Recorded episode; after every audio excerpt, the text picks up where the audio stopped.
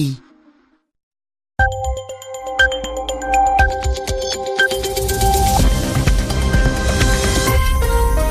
RFI, il est 20h en temps universel, 22h ici à Paris. Guillaume Nodin. Bonsoir et bienvenue dans le journal en français facile avec Alexis Guilleux. Bonsoir Alexis. Bonsoir Guillaume, bonsoir à tous. Dans l'actualité ce soir, il y a un accord commercial entre l'Europe et le Japon. Malgré les nuages sur le commerce mondial, l'Europe continue à passer euh, de tels accords pour développer ses échanges. La situation au Nicaragua, la ville rebelle de Masaya est la cible des forces gouvernementales. Après trois mois de répression qui ont fait euh, des centaines de morts, la pression internationale s'intensifie sur le président Daniel Ortega. Peut-être un nouveau départ pour le dialogue social en France. Pour la première fois, Emmanuel Macron recevait aujourd'hui ensemble les principaux syndicats pour euh, la première fois donc aujourd'hui à l'Elysée. Et puis la première étape de montagne du Tour de France cycliste, c'est la première victoire française.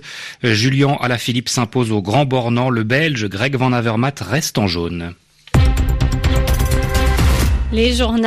Le journal. En français facile. En français facile. Le Japon et l'Union européenne ont signé ce mardi matin un accord de libre-échange qualifié d'ambitieux. Après l'accord avec le Canada, c'est désormais vers l'autre rive de l'océan Pacifique que les Européens étendent leur élan commercial en signant avec le Japon un accord de libre-échange destiné à entrer rapidement en œuvre. Ce nouvel accord commercial est qualifié d'ambitieux par les partenaires dans un contexte où la guerre commerciale lancée par Donald Trump menace la sérénité des échanges mondiaux. Bruxelles, Pierre Benazet.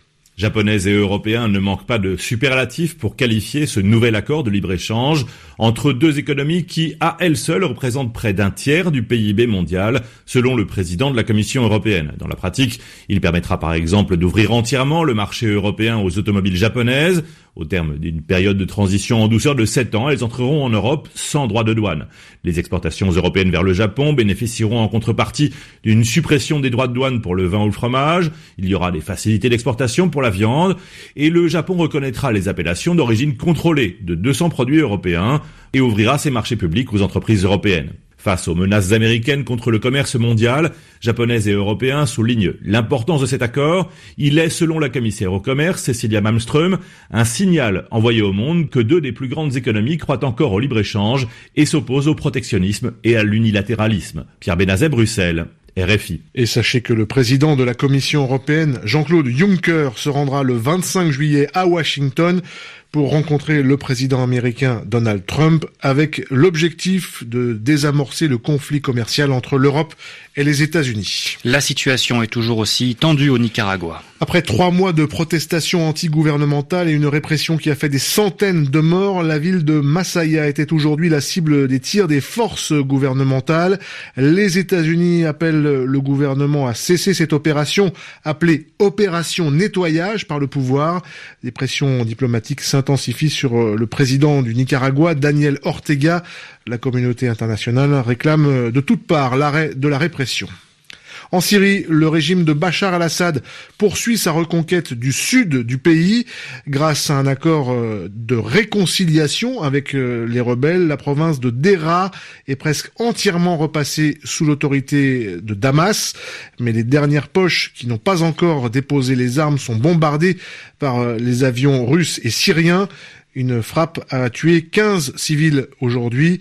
Aujourd'hui encore, environ 200 civils syriens en fuite se sont rapprochés de la ligne de démarcation de la frontière avec Israël sur le plateau du Golan avant de se retirer quand les soldats israéliens leur ont demandé de s'éloigner. En Espagne, c'est un sujet traditionnellement sensible dans la vie politique. Plus de 40 ans après la mort de Franco en 1975, le président du gouvernement espagnol, Pedro Sanchez, a décidé euh, aujourd'hui que les restes de l'ancien dictateur seront exhumés, sortis de leur tombe, sortis de, du grand mausolée controversé où il est enterré à 50 km de Madrid, la capitale. Écoutez le chef du gouvernement espagnol. Un país que mira al futuro tiene que estar Un pays qui regarde le futur doit être en paix avec son passé. J'appartiens à une génération qui est née et qui a grandi dans la démocratie. Aucune démocratie ne peut se permettre d'avoir des monuments qui prônent une dictature, la nôtre non plus. La décision politique de ce gouvernement est ferme. Nous allons procéder à l'exhumation des restes du dictateur Franco du Valle de los Caídos. Et ceci sera réalisé bientôt, dans un très court laps de temps. Les blessures ont été ouvertes pendant de nombreuses années, trop d'années. Le moment est venu de les refermer. Notre démocratie aura désormais des symboles qui unissent les citoyens et pas qui les séparent. Le président du gouvernement espagnol, Pedro Sanchez. Aux États-Unis, clap de fin pour les studios Weinstein. En faillite depuis les accusations d'abus sexuels de leur cofondateur, Harvey Weinstein, les studios de cinéma new-yorkais viennent de passer sous le contrôle de Lantern Capital, une société d'investissement basée au Texas. Mais c'est loin d'être la fin du feuilleton. Ariane Gaffuri. Déjà, Linton Capital devait payer 310 millions de dollars, mais elle a obtenu un rabais à 289 millions après avoir constaté que les informations sur la situation des studios étaient fausses. Ensuite, des stars d'Hollywood comme Quentin Tarantino, George Clooney et Meryl Streep sont montés au créneau pour retarder la vente du studio. Selon elle, la société leur doit de l'argent et cette question ne figure pas dans l'accord avec le repreneur. Autre difficulté, des victimes présumées qui ont assigné Harvey Weinstein en justice attendent toujours d'être dédommagées. La reprise bloquait d'ailleurs depuis des mois sur ce point. Des indemnités ont bien été proposées aux victimes, mais elles ont été jugées insuffisantes par le bureau du procureur de l'État de New York. Une reprise qui s'annonce donc bien compliquée. La société possède 277 films comme Le discours d'un roi ou The Artist. Elle en a d'autres en cours de développement et d'autres achevés qui n'ont toujours pas été distribués. C'est le cas du film Upside avec Nicole Kidman. Il devait sortir en octobre 2017 au moment où le scandale d'abus sexuels a éclaté. La politique en France, Thierry Solaire est en garde à vue. Le député La République en marche est entendu dans une affaire de corruption et de fraude fiscale. Son immunité parlementaire avait été levée il y a quelques jours. Ancien président du comité d'organisation de la primaire de la droite, il avait lâché le candidat issu de celle-ci, François Fillon. En France, les représentants du patronat et des syndicats étaient reçus ensemble à l'Elysée pour la première fois depuis l'élection d'Emmanuel Macron. Le chef de l'État concentrait jusqu'ici les critiques accusées de ne pas respecter la forme habituelle du dialogue social et de snober les partenaires sociaux alors que plusieurs réformes ont été passées à un rythme important depuis un an. Enjeu de la réunion qui aura duré trois heures, jeter les bases d'un nouveau contrat social pour la deuxième année du mandat d'Emmanuel Macron. À la sortie, les partenaires sociaux ont montré leur satisfaction, mais aussi leur vigilance. Abla Jounaidi.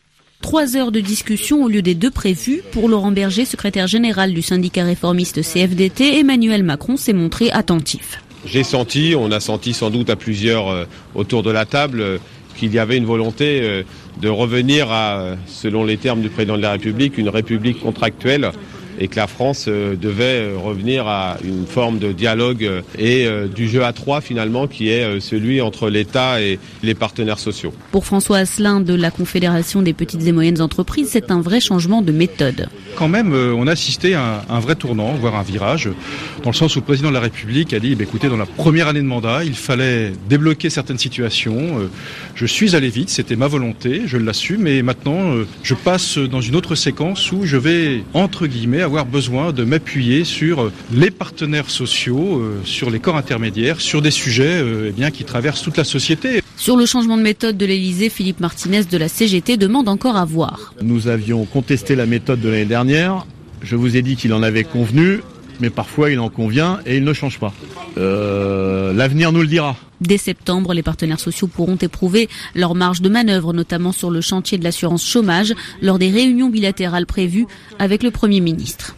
Le Tour de France cycliste à présent, c'était aujourd'hui la dixième étape. La première en montagne, 158 km Saint-Centre, Annecy et le Grand Bornand dans les Alpes du Nord. Et c'est aussi la première victoire française de cette édition 2018. Julien Alaphilippe s'impose en solitaire. C'est la première victoire d'étape sur le Tour de sa carrière.